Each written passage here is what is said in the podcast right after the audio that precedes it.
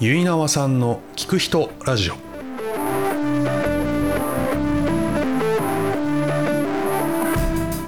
皆さんこんにちは。結縄さんの聞く人ラジオのお時間です。え今回は人の未来が好きな人木村信孝さんにお話を伺いました。えとあるきっかけでえバリ島の村の村長になりえ今も続けているという木村さん。えーそれはつまりどういうこと？と、えーまずはその村長になった経緯についてお話を伺いました。そもそも、はい。そのなんバリ島に行ったのがなぜかっていうところ、はい、うん、はい、っていうのはまず聞きたいんですけどその、うん。まあ、どういう経緯でそのバリ島の村長になったのかみたいなところうん、はやっぱりこの間聞いて僕もうわって思ったんですけどそこ聞きたいですあそうですね。そうですね。うん、うん、まずだからこの間おっしゃってたのは鎌倉にいる時ですよね。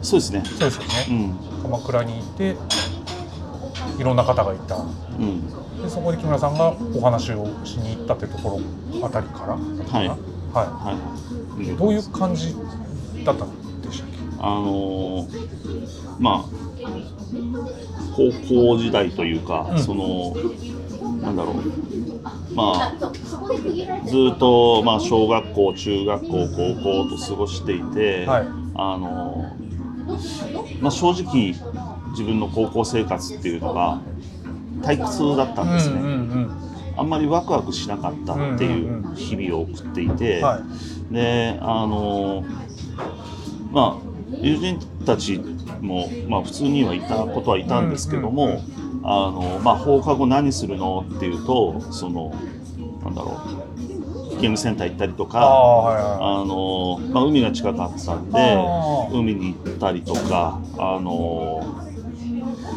まあ、そういう遊びうん。ビリヤード行ったりとかダーツやったりとか、いなんかそういう遊びぐらいしかなくて、あの特に朝起きた時に今日まあこう学校行って授業受けて、まあ、放課後は多分あいつらとあの辺に行って遊ぶんだよなみたいな生活だったんですよね。はい。であのまあそれはそれで別に楽しい。もうとれば楽しめたのかもしれないけども、うん。あまり僕にとってあまり楽しくなかったっていうところがあって。であの一方で僕が本当に趣味として僕一人で始めた行いがあって、はい。まあ、鎌倉っていうのがその、まあ、昼間っから、うん。あのなんだろうなカフェで小説読みながら、ずーっといるおじさんとか、それから公園であの、お散歩をしてる、はい。それがそのおじいちゃんおばあちゃんとかじゃなくて、あの全然働けるようなおじさんおばさんたちがいるわけですよ。でこの人たちは何してんだろうなと。そうですよね。で僕の父親っていうのはあの普通に会社員をやってたので、うん。あのまあ、朝早くはい。会社に行って、うん。夜遅く帰ってくる。うん。で土日はゴルフとかに行ったりとか、で、まあ、海外出張が多かったりとかしてて、はい。であのまああまり楽しそうに見えなかったっていうところが正直あって、はい。それであのまあ高校を卒業したらみんな大学受験で大学行くんだなと。はい。で大学ってまあ4年間で終わるんだなと、うんでその後何するのかなっていうと、みんな会社入ってるなと、はいはで海が近かったんで要するに大学生だとか、うんあの会社員の若い連中とかの友人たちもたくさんできるんですよね。はいそうね。そうするとあのそういう人たちに聞くわけですよ。そうするとあの一日の生活っていうのが大学生っていうのは自分たち高校生とあまり変わらない生活してんだなと。かはい。であのってことはこの高校の生活があと4年間延長するだけなんだな。と。ああそうかそうかはい。はいでで、まあ、会社員に入った連中もいるので,、はいうん。で会社員に入ってああみんなやってんだ、うんうん。全くワクワクしなかったんですよね。うん。でああこれで、うん。まあそれなりにみんな年取っていくんだっていう。で一方で昼間からそのプラプラしてるおじさんおばさんもいるんだと。はい。いうことで、うん。そのおじさんおばさんたちが一体何してるんだなっていう。でどうしたらこの人たちみたいになれんのかなって、はいね、自分はそっちの方がいいんだけどなっていうのはがいもう何にも分かんなかったんでああの、まあ、そういう人たちに、まあまあ、まあそのまま言うと、まあ、ナンパしてたわけですああよね。そっかそっかそっか。はい。まあ、カフェに行ったら、はい。あのまあちょっといいですかっていうのであの木村さんから聞いてそうですね。はい。あの声かけてあの一体何してるんですかって。はいはいあの急にそれ言われてもちょっとえって感じしますけどそうやってたんですよね、うん。はい。でその辺はやっぱりなんだろうなあの高校生の特権だと思うんですよ。そうですね。すね。うん。まあまあこいつだまあ若いからまあみたいなそうそうそうそう、ですよね。うんなんか変なやつが来たなみたいな感じで。でおじさんみたいになるためにはどうしたらいいのかなとか。おじさんって大学行ったんですか？とか。はいはいはいはい。あのーその時の疑問をね。うん。はい。いろんな疑問があるわけそうですよ。ね。は要するにまああのもともとがそんなになんだろうな。あの一生懸命努力をしてどうのこうのっていうのが好きな人間っていうのはないので、うんなんか楽しく生きたいなっていうところがあったんで、はいじゃあそういうふうになるためにはっていうのでいろんなそのおじさんおばさんたちい。と知り合いになってうん家に行ったりとかうん。いうようなことをしてたんですねうん高校時代に。はでそしたらその中の一人のおじさんに、あの音楽をやってるおじさんがい。いて。であのその人がそのインドネシアのバリ島の奥地。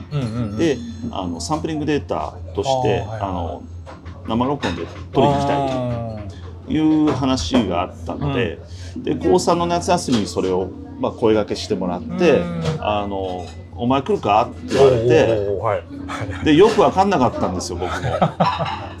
はい。よく分かんなかったんだけどなんかちょっとワクワクしたんですよね。ああそうかそうかそうか。はい。なんか面白そうだなと思って、なんで、まあ、ちょうど受験時期でみんなあの、なんだろう遊びに行くというよりはみんな大学受験で勉強してたっていうところがあったんで、であのじゃあ俺これ行こうかなと思ってでもうすぐあの「行く行く」っつってうん行ったのがその、まあ、インドネシアのバリ島の出会いだったんですけど、はい。で、まあ、普通にあの行ってあの大体2週間ぐらいで帰ってきたんですけど、ただ僕の中ではその後にあのすごく残っちゃって、うん。あのなんでそのバリのその奥地の人たちっていうのはあの当時バブルも弾けてないかったのであのだろうまあ着てる服だとか持ってるものとかいうのは、あの自分の方がたくさんある。はい。で決してその豊かではない。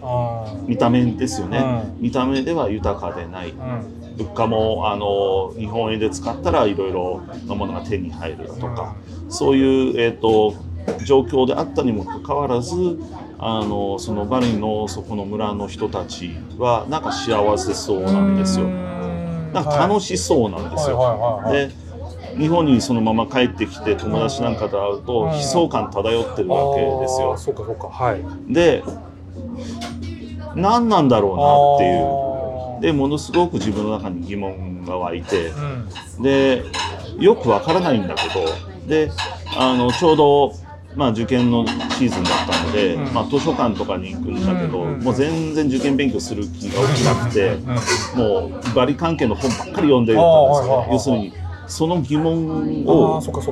探りたかったというか、はい。どういうことだと。うん気になってしょうがなかったんですよ。でもうそれに完全に取りつかれてしまって、うんでも結局そのいろんなあの本だとか文献とか書いてあるものっていうのは、うんなんかこうファンタジーみたいなことが書いてあるんですね。なんか神々の島がどうのあこうのとかはいなんか文化人類学みたいな感じのものだとかいう情報しかなくて、はい。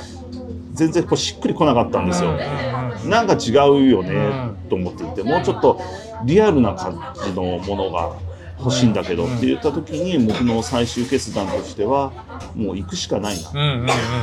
っていうのがはい。僕の中で、まあ、起きて。はい。で、えー、と行く決断っていうのをあの高校卒業式の日、一応高校は卒業しといああそうかそうか。た方がいい。かなっていうのが一応まあ親の手前とかもあった まあので一応卒業はしようとは決めたんですけど、はい。あのもうそこから先はあのもう自分の人生だと思ってたので。であの卒業式の日にリュック一つ持って、うん。そのバリのそこの奥地に飛んで、うんうんあのもうそこで生活したいということで行動を起こしたっていうのはい。が最初ですね。ああそうかそうかそうか。なのでもう本当に親に対しては書き置き一つ残して、あの僕旅立ったというのが、はい。あのそうですよね。うん。びっくりですね。親としてはびっくり。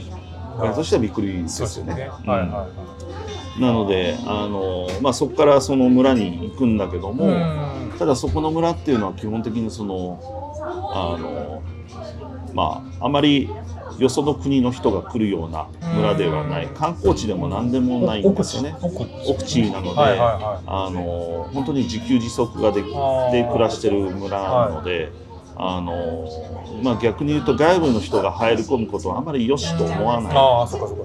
っていうところがあって、はい。まあ、僕もその村に行った時にあの、まあ、正直拒絶されたんですあよね。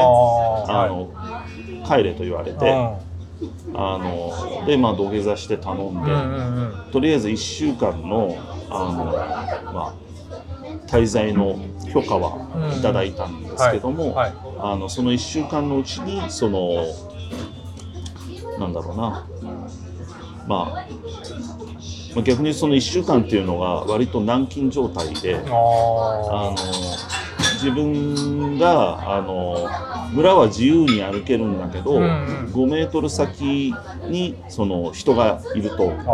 村の人がいるとあの人払いされて村の人とはコミュニケーション一切させあない。ー。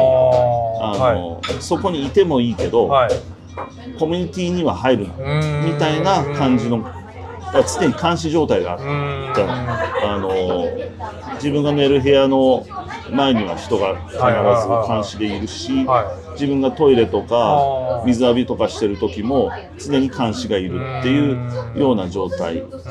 で割と、まあ、結構冷遇されてたんで、うん。ああこれ現実ってこうなんだあなーなんてかいうふうに思ってた。はい。難しいんだなそうっていう。ですよね行きたい行きたいっていう思いがまずあってそうですね。でまあ行くことが目的になってたんですかね。どうなんでしょう？そのまずは。まずは行ったらなんか分かるかあもしれないそっかそっか。まずそれしないことには、ってことがあったからまあ行ってみようって言って行った。で、うん。実際行ったらちょっとそういう感じになって冷遇されちゃったみたいなうん。状態だったってことですね。そうですね。あーそっかそっか。だからでその録音のえっ、と件も結構村の中で揉めたみたいで。あーあーそうなんです。前の一緒におじさん一緒にいた方の話。そういうん。あのそういう背景を知らなかったんですよね。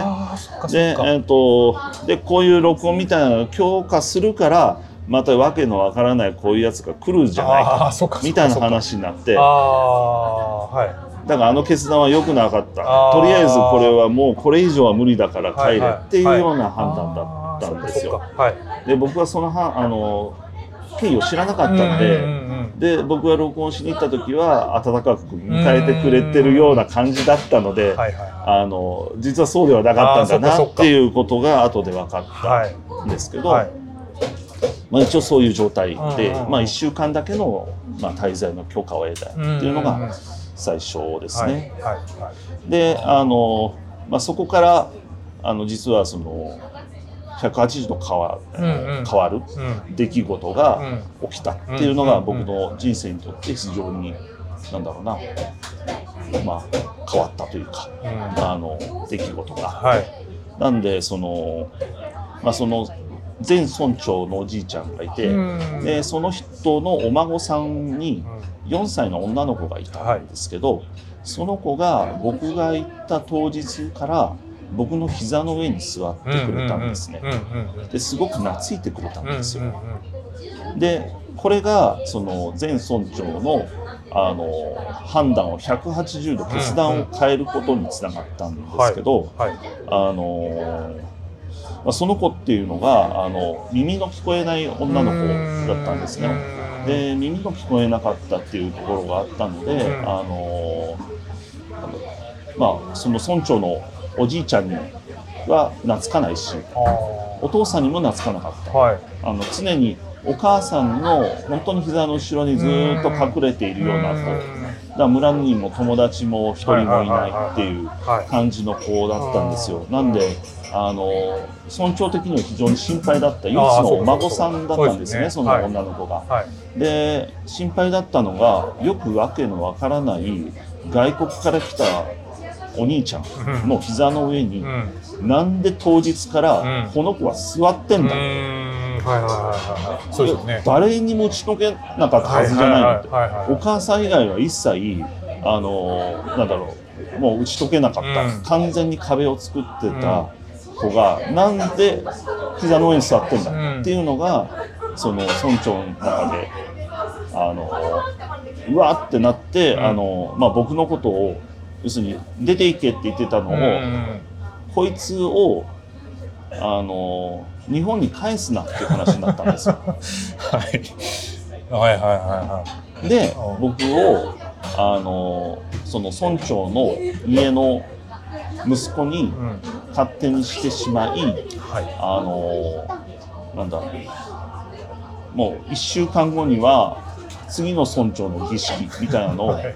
開かれはいはいはい。襲名儀式みたいな。はいはあの現地はバリヒンドゥー教なのでそこの神様との襲名儀式っていうものを開かれるっていう経緯には至ったっていうのが、あのまあ、18歳にしてなぜか全く血縁も遅延もないうんあのバリ島の村長に襲名することになったっていう経緯いなるほど。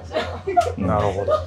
まさか自分もも思いもよからよもよらずにそういうこと自体が起こる。完全にだからそうですよね計算して起こったことじゃないっていうことなんですよ。はい。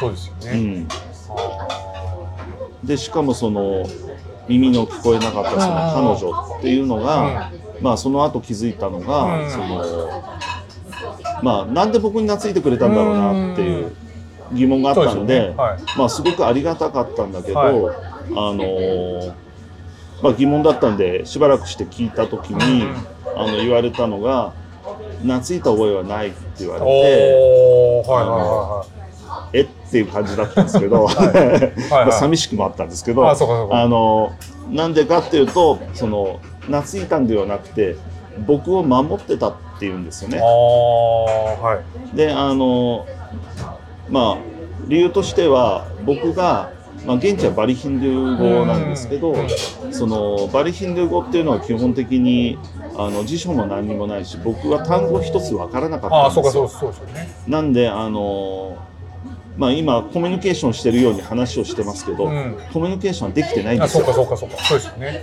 完全にボディーランゲージでああの自分そうのですよね。意思はまあ意思を伝えなきゃいけないから、はい。あの土下座したりとかそうかそうか。そういう行動なんですよ。分かりやすくするために。ね身振り手振りでどうにか伝えなきゃいけないですもんね、うん。はい。お願いっていうのを真剣に伝えるために、はい。あのそういうボディーランゲージをしてたっていう。あでそのボディーランゲージをしてるあの僕の姿を見てーあーそっか。その4歳の女の子は、あの生まれて初めて自分と同じ人を見た。ああそうですよね。だからこの人は、はあの自分と同じ悩みを抱えてる。だから僕のことをその耳の聞こえない人だと思ったんですよ。なんであの僕のことをいじめちゃダメと思ったらしいんですよ。守らなきゃとそっか。この人の気持ちは私が一番よくわかるからあのこの人はいじめちゃダメってはい。何かあったら、はい。私がお母さんに言いつけるからっていう感覚であの僕の膝の上に座ってあのみんないじめないでっていう。だからその女の子からしたら初めて出会ったあの自分と同じ境遇の人だったんですよ、だからその中ではその外国人とかそういうの関係なかったんですよ。うはいはいはい彼女にとっては、はい。はい一番自分に近かったのが僕だったんですよ、はいはっていうそのだからこれって本当に出会いっていうのは計算して出会ったわけではなくて、ね。その4歳の女の子っていうのは僕が録音した時にはうん。同行してなかったので、実はその時初めて出会った子なんですよね。はい多分家にいたんだとは思うんですけど録音っていうのはそのお祭りの時の録音とかなのでどちらかというとそのおじさんたちに囲まれて、はい。あの録音してたっていうところがあったんであのその時には全然出会わなかった子なんですよね。でその子があの僕に一番懐いてくれたっていうのがあってそれで僕がそのバリの、まあ、生活が始まるっていうことになって1週間で出なくてよくなったっていう。はいはいは感じですよねだからそので実はそのバリにの村長に就任襲名したっていう時もその僕もバリヒンドゥー語が全然わからなくて、あの僕に許諾とか一切なく進んでたことなのであの村長になったっていうこともその4ヶ月後ぐらいに初めて知るんですよ。はいその耳の聞こえなかったその4歳の女の子が、あの絵を描きながら、はどうやらこの人分かってないらしいっていうのを思ったらしくてはい。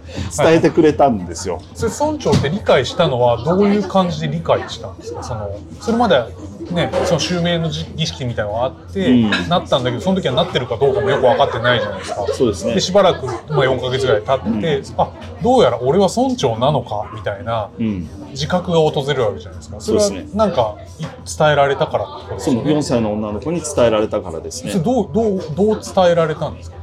あの絵を描きながら伝えてもらった絵を描いてあなたはこれだよみたいなその、うん、前村長と同じだっていうことを伝えたんですよ。次があなたっていうことを伝えてもらったんですけどはい。あのもう僕は、まあ、今でも笑いながら言われるんですけど、あの僕のその4ヶ月のまでの意識っていうのは、うんあのまあ、1週間後に襲名の儀式があるんですけど、はいはいはでその襲名の儀式がどういう状態だったかっていうとそのまあいきなりおじさんたちが6名ぐらいいきなり入ってきたんですよ僕が。へ部屋の中。部屋の中に。はいはいはい。であの羽交い締めにされ あのはい。強引にすっぱだかにさせられ、はいはいなんか豪華そうな衣装をはい。強引に着させられて、はい。なんか帯みたいなとこに結べはいはいはいはい。であの両脇完全に固められた状態で、はいはいはい。されるがままですよね。そう部屋出され でそしたら部屋の外にはい。たくさんの人たちがいて、はい。僕の方をすごく見るわけですよ。はいはいはでそのまんま行けとか言われて、はい。あの押されて、はあのそしたらそのなんかちょっとステージみたいなところの上がったところの椅子に座れって言われて、座らされてっていう状態ではい。祭りの儀式が始まったのはい。で、はい。あの自分の中ではその子供の頃になんかそのドキュメンタリーとかで見るじゃないですか。であのなんか部族とかの、だから僕はそのあこれ俺生贄の儀式じゃないかな っていう感覚だったのであのあ俺殺されると思ったんあーはいで自分はもう勝手にあのそこの村に行くっていうことうんうんはうん。知ってるのは誰もいないんですね。そうあそっかそっか。最初もうバーって出てきちゃったから、だから親にはそのインドネシアのバリに行くっていうそこまでしか行ってないのでここで俺死んだら多分あのそのまんま行方不明で処理されるっていう状態だったので、はい。あのもう恐怖しかなくてね。はじあのその祭りの間はもうあの何回も逃げたんです。よでそうい。うことに捕まって あの連れ戻されっていう状態ですね。いで祭りが終わってとりあえず殺されなかったっていう、はい。はい。はでもあのその後もあのなんだろう村の村長からするとなんか僕がもう村長に襲名したので、もう次の日からなんか村長教育っていうか、あのまあ代々そのあの、まあ、村長っていうの権限がその警察とか自治体だとか、うんそういったところの上にあるので、うん日本みたいに民主主義ではないので。ああの決裁権が結構強いんですよ。ーはい。なんであのまあ代々、うん。その村長やってきた人っていうのがあの後悔した決断とかたくさんあるんですよね。そそはい。でそれをあの村の人たちには言えないんだけど、うん。次の村長には伝えるっていうことで、そのどういう決断をしてうん。どういう失敗してきたかっていうのを全てあの共有していくっていうのが村長教育なんですけど。でまあ、それがあの次の日から始まってたんですけど、はい僕は村長になったことも知らなかったのでで前村長っていうのが結構怖い人でい結構暴力的な人なんですよね。なので、はい。あのいきなりこうなんか決断みたいなことを振られ、はい。でも僕言葉わかんないので、ね。はいはあのあーとか思ってでもなんかこれどっちか選べっていうことを言ってるのかなと思ってもう全然わかんないから適当にこっちみたいなことを言う適当に。と、あの後ですげえ怒られたりするんですよ。はいはいはいでなんか物とかも飛んできたりするんですよ。よそうすると、はい。もう僕の中では1週間で出ていかなくなった、でもなんで出ていかなくてよくなったかわからないけど、はい。あのなんかとりあえず俺奴隷みたいな扱いをされてるあなあそと思ってたんですよ。っかそっか。あそっちか。あ、うん。そっかそっか。はい殺されなかったけどどうやらどうやら奴隷なのかなみたいな、うん。ななんで俺こうなっちゃったんだっけ？ってすげえ虐げられてるっていう そうですね。イメージだったんでだからそのその4ヶ月の間も何回も逃げたんですよ。はいはいでそれでものことその度にに捕まってあの連れ戻されっていうのをやってたんで。はいそれで多分そのあの女の子はん。どうやら分かってないなとだからその村長だってこと伝わられたけど僕はその時の反応っていうのはあのそんなことはどうでもいいんだ。あの俺ははい。殺されないのか。そうあそっかそっか。そこ大事ですよね。大丈夫なのか。はいはいはい。もうなんだろう。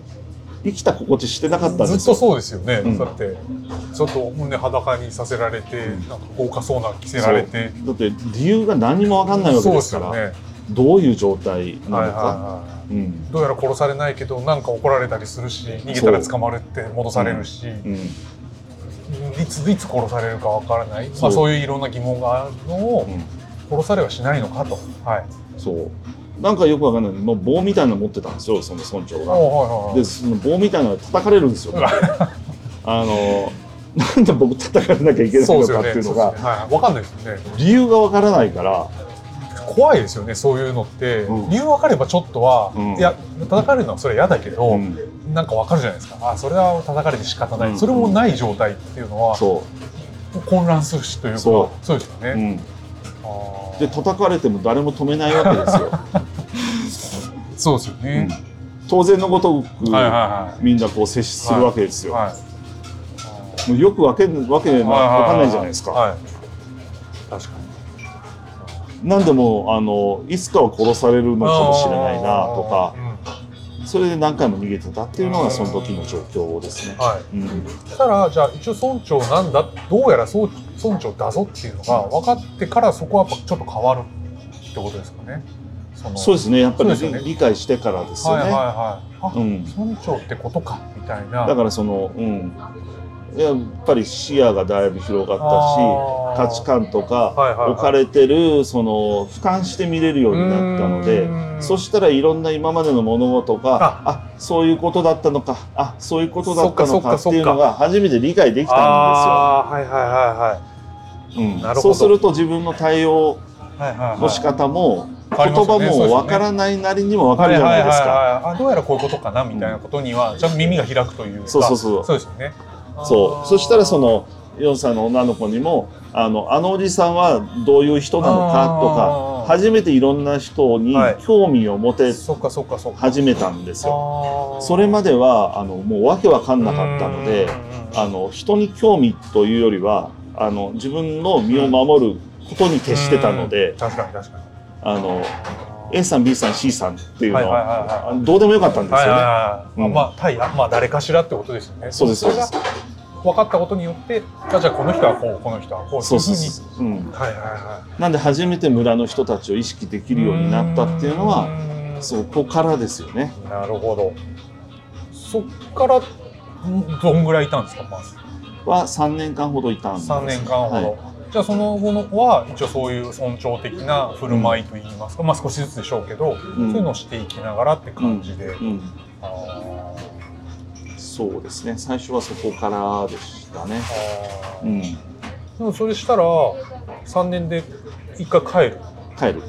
それなんで帰るんでしょうはあの、まあ、やりたいことが見つかったっていうのが大きいんですけどあの、まあ、その村に行って村長だからといってあのなんだろうやることが何もなかったんですよね。うん。でもちろん決断とか判断とかしなきゃいけないっていうのでそれはそれでやらされるんですけど、あのなんだろう農業できるわけでもない漁業できるわけでもないっていうことでいくと僕の指導係みたいな56歳の男の子だったりするんですよ。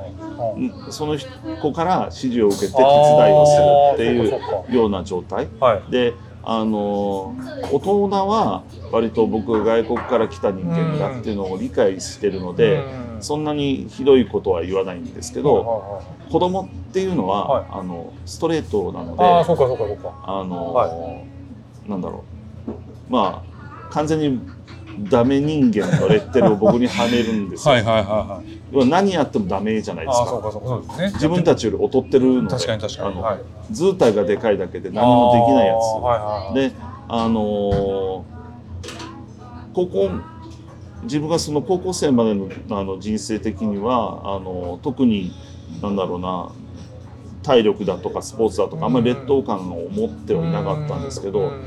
それに関してもなんかこうまあなんだろうな。例えば枝のない木に登れるかどうか。ああはいはいはいはい。でいくと、まあ、枝のない木に平気で登れるのがその現地の子たちなのでうん。うんうんナイフ一本で登っていくんですね。その枝がない木はい。にナイフで、えっと、片足かけて、はで次に飛び上がったのと同時にそのもう一つかけてた足のナイフを抜いてもう一本にかけて登っていくってそのリズムではいだんだんだんと上がっていくんですごい速度で上がっていくんですけど、はそれができない人間じゃないですか。そうですね。図体がでかいのそうするとあのなんだろうな。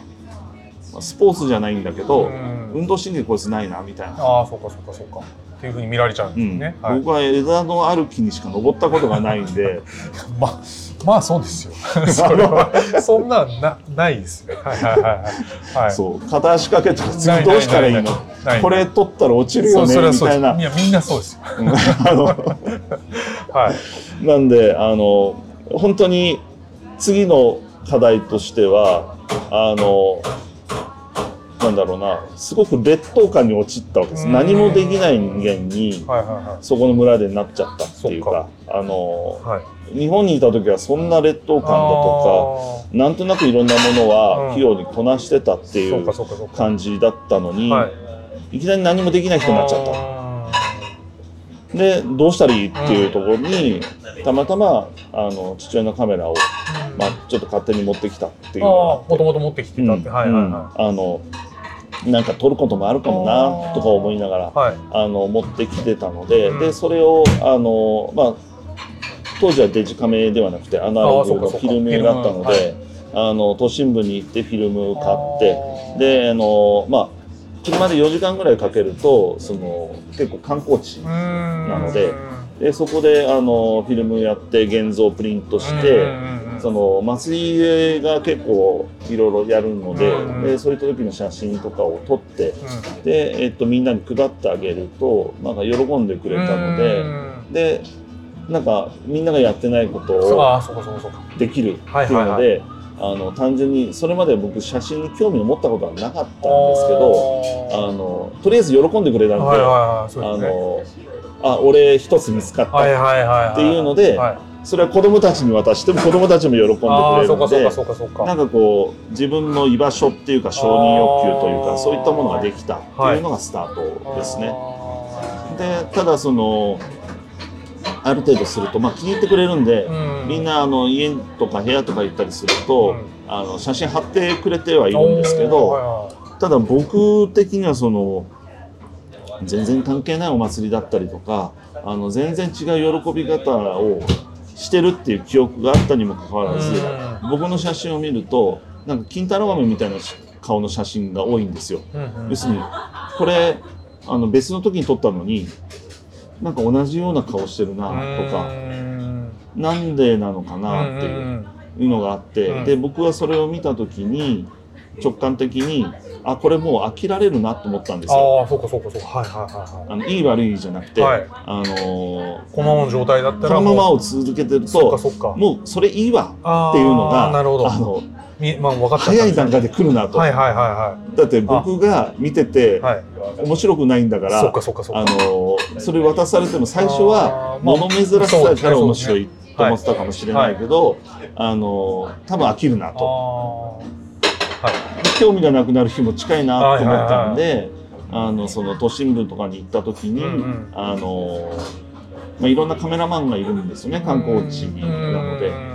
で世界中からいろんなカメラマンが来てるんでそういう人たちを捕まえて、まあ、自分のカメラを見せてどこのスイッチとか、あのボタンとかどこをいじればあなたみたいな写真が撮れて、どうして僕は金太郎みたいな写真になってしまうのかっていうのが疑問だったんで、はい。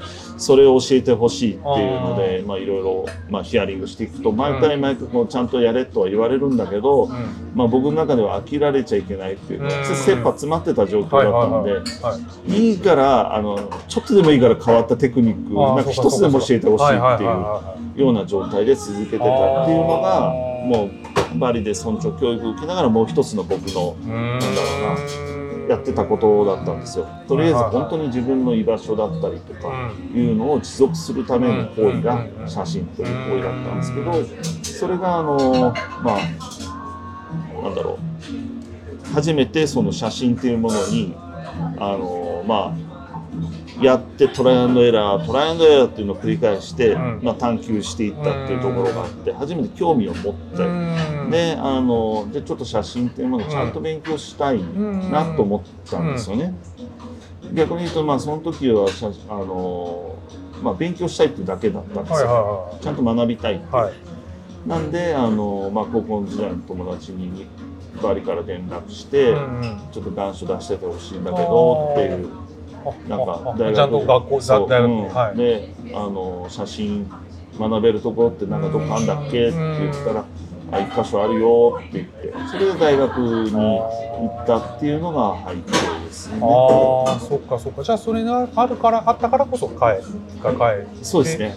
でそれで学校行ってみたいな感じ。そうですね。ああ、じゃあその間の村長業務はまあ別の方がですよねまあ別の方っていうかそのまああの僕はもう村長になったっていうことはえっ、と契約でもう仕方ないので、うん。あのそのぐらいから村長代行として、うん。その実はその4歳の女の子だった子はがするようになった。でまあその時はまだその前村長のおじいちゃんが元気だあったのであのその4歳の女の子とそのおじいちゃんが、うん。あのサポートしてくれるっていう形でやってたうんですかね。あーそっか。もうその頃にはある程度言葉とかはい。そういうののコミュニケーションみたいなのもまあできるようにはなってきてて。まあ何をもってそのまあで発音とかがそうそうそう。よくわかんないんですけど、それ未だにわかんないんですけど、あのなんとなく通じてたらコミュニケーションできてるのかなあーそっかそっかっていうそっか。あそういう感じだなこういうふうに言えばなんかそっかこういうふうなこととかいうようなそんな感じです。だからそのあの探り探りうんうん発してどうのこううんのうんっていうのを繰り返していったって感じですね。そうですよね。向こうもそんなにね理解してるかどうかまず、まあ、な理解できないところからスタートしてるわけですから、まあ、向こうもどうにかこう伝えようみたいなところがあるでしょうし、こっちも伝えようみたいなね、うん。うんああなるほど。うーん。そう。だからその繰り返しでなんとなくやってるっていうような状態でしたね。でだから、うん。そっか。で今もやってるんですよね。今もやってますね。たまにたまに行く。そうですね。ずずっと行く行ったり来たりのそのスパンみたいなのってどんな感じなんですか？時々行くって感じです日ね。本の方が長いんですか？今は。まあこのコロナ禍もあったので、かはい。あのちょっと日本の方が長くあ出ますね。うん。じゃあ行ったら行ったで数数ヶ月いるみたいなそういう。数ヶ月いることもあるし、うん。まあ、数週間の時もあるし、まあ時々でじゃあ。本当に数日でとんぼ帰りみたいな時もあるし、えうん、ーじゃあ行ったら行ったで向こうでやることがまああったりして。そうですねだからあの、まあ、今あのオンラインも増えたのでああそっかそっか。あ向こうでオンラインでできることもある。うんうん普通にあの Zoom だとかそういうのでやったりはしますけどそっかそっか。あの実際にリアルにそのやっぱり身体を出席しなければいけないとかかそういうのもあったりするんでうんでそういう時はやっぱり、まあ、行ってっはいはいはい。ていうのはやっぱりあるんではい。そっか。だから言ったらそれがお仕事になるってことですか？そこがわお仕事にはなんお仕事ではないですよね。ないですうんよね、うん村長は村長ですけどうんだから仕事は仕事で別にあるっていう感じで木村さんはされ普段はされてるっていうそうですね。うん。それは単純にもうあのもう一つのプライベートな顔っていうだけ。ああそっかそれとは関係なく、うん、仕事は仕事っていう感じですね。はいはいそれは日本でやってるような感じ、そうですね、日本でやってます。